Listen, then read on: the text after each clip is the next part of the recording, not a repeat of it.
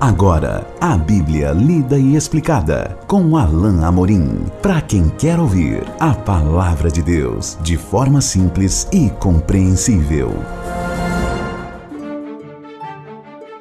Olá, querido ouvinte, querida ouvinte, estamos de volta com mais um programa A Bíblia Lida e Explicada. Eu sou o pastor Alain Amorim. Nós vamos continuar hoje o nosso estudo, a nossa caminhada pelo Evangelho de Mateus no capítulo 27, o segundo trecho, a segunda parte uh, da passagem que nós estamos considerando agora, que é o texto desde o versículo, versículo 45 até o 56.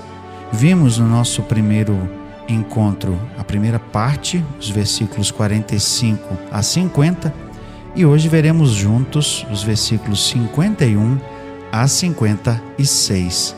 Acompanhe comigo então a, a leitura da bendita palavra de Deus.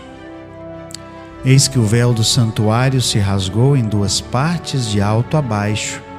Tremeu a terra, fenderam-se as rochas, abriram-se os sepulcros, e muitos corpos de santos que dormiam ressuscitaram.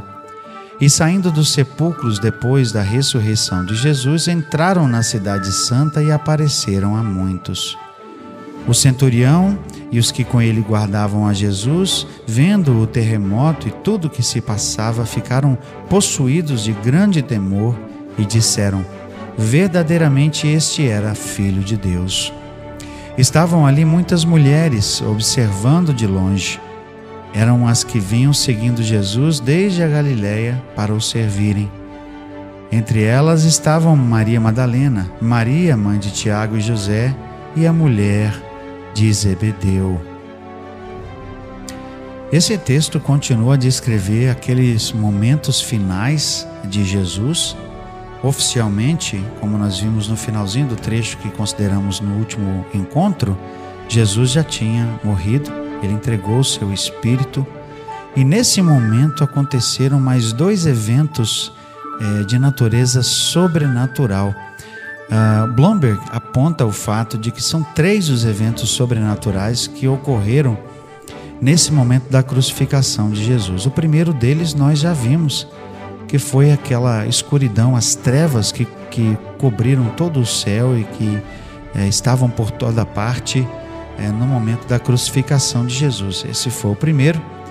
O segundo e o terceiro estão aqui mencionados nesse, nesse trecho o véu do santuário se rasgou em duas partes, de alto a baixo, como nos diz o verso 51. Algo certamente sobrenatural e com um detalhe importante que é mencionado aqui por Mateus. O véu do santuário é, provavelmente descreve aquele véu que estava diante do Santo dos Santos.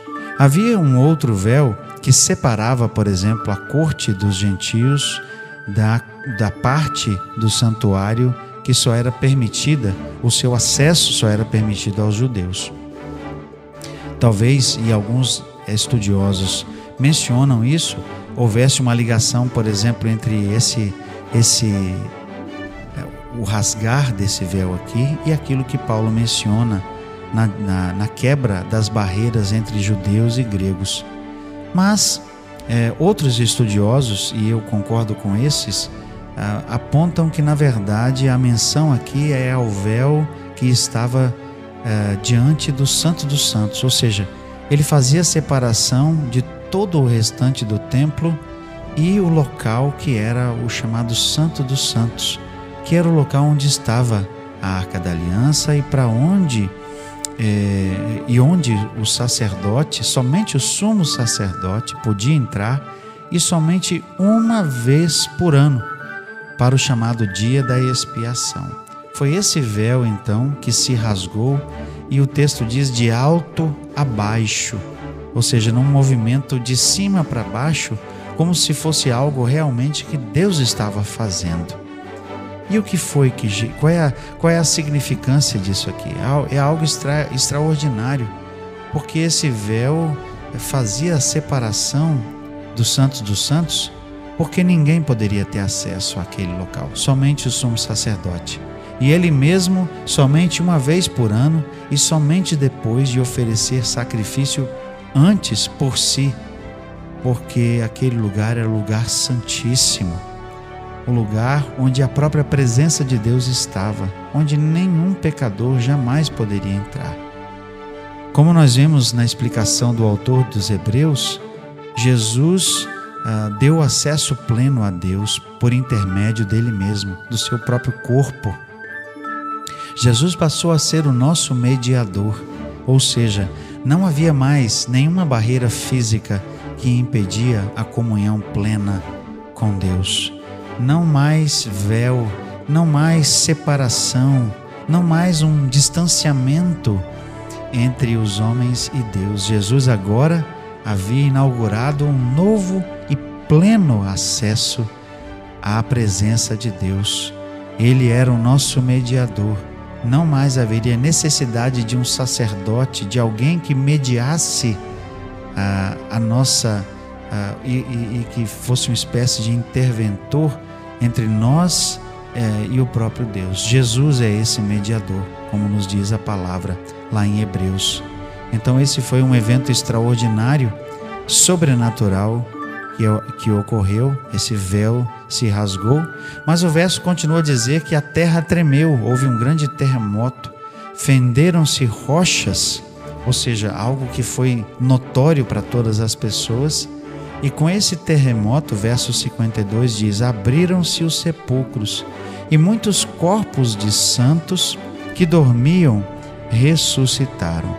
E saindo dos sepulcros depois da ressurreição de Jesus, entraram na Cidade Santa e apareceram a muitos. Aqui, alguns estudiosos se dividem para tentar compreender que ressurreição foi essa. A informação é clara em dizer que ah, essas, esses santos aqui certamente são pessoas que criam em Deus e que morreram no Senhor, não é? E que aqui, por causa da própria morte de Jesus voltaram à vida. E o detalhe sobre o qual os, alguns estudiosos se dividem é o seguinte: que tipo de ressurreição é essa? Essa aqui é a, a, a, a ressurreição dos salvos, ou seja, será que estes aqui ressuscitaram com um corpo glorificado? é, como por exemplo o que Jesus recebeu quando ele também ressuscitou três dias depois, é? Ou seja, será que esses aqui fazem parte dessa chamada primeira ressurreição dos, dos salvos?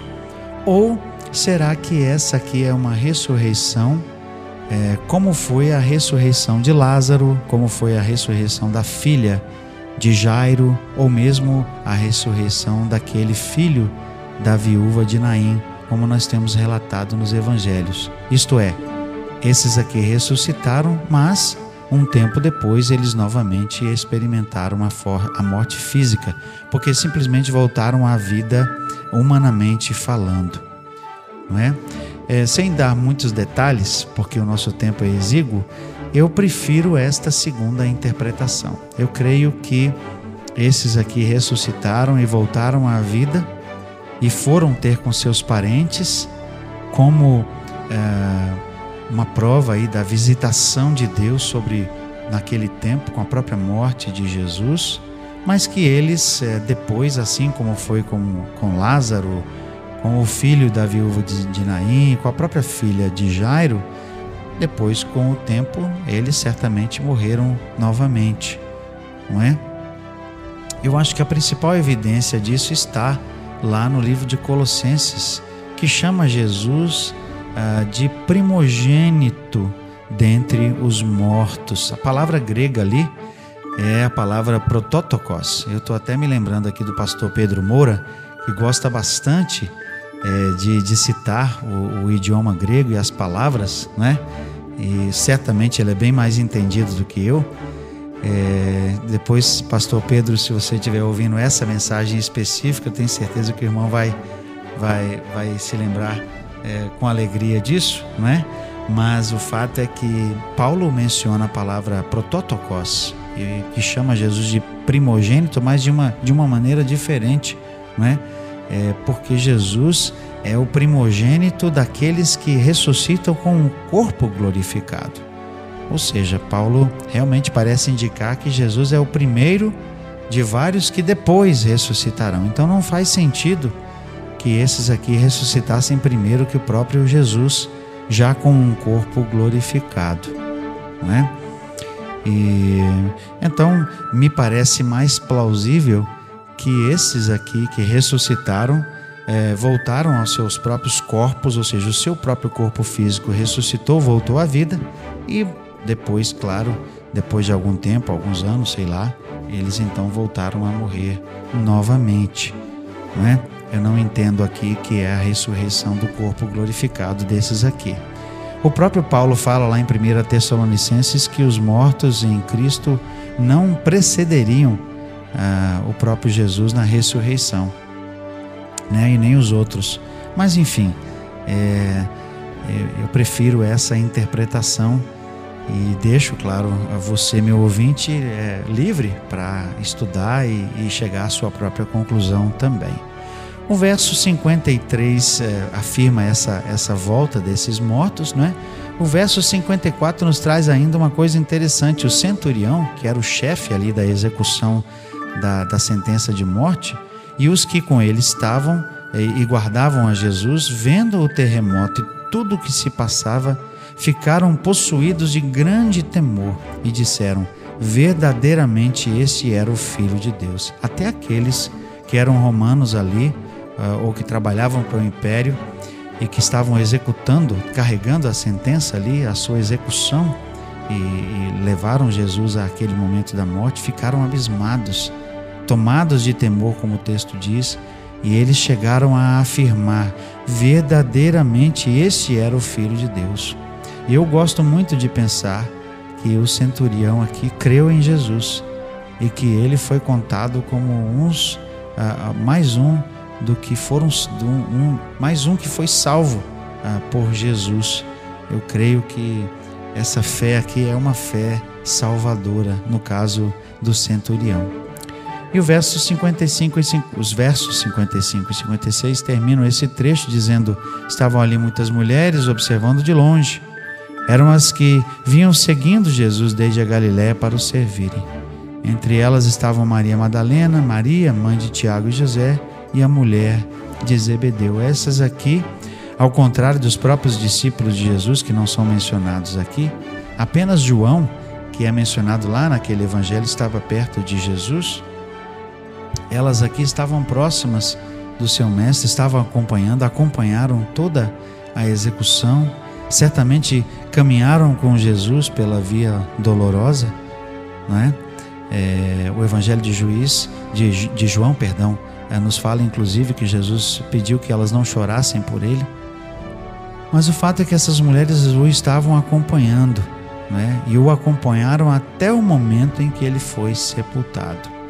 Né? Nós vamos falar um pouco mais dessa questão da, das mulheres que acompanharam Jesus quando estudarmos o próximo trecho. E chegamos ao fim desse, desse trecho aqui, dessa, de mais um programa, e mais nós vamos continuar aqui o final do relato eh, de Mateus no capítulo 27. Estamos caminhando para o, para o final desse capítulo. Nós vamos ver isso juntos no nosso próximo programa. Até lá, então, que Deus abençoe a sua vida.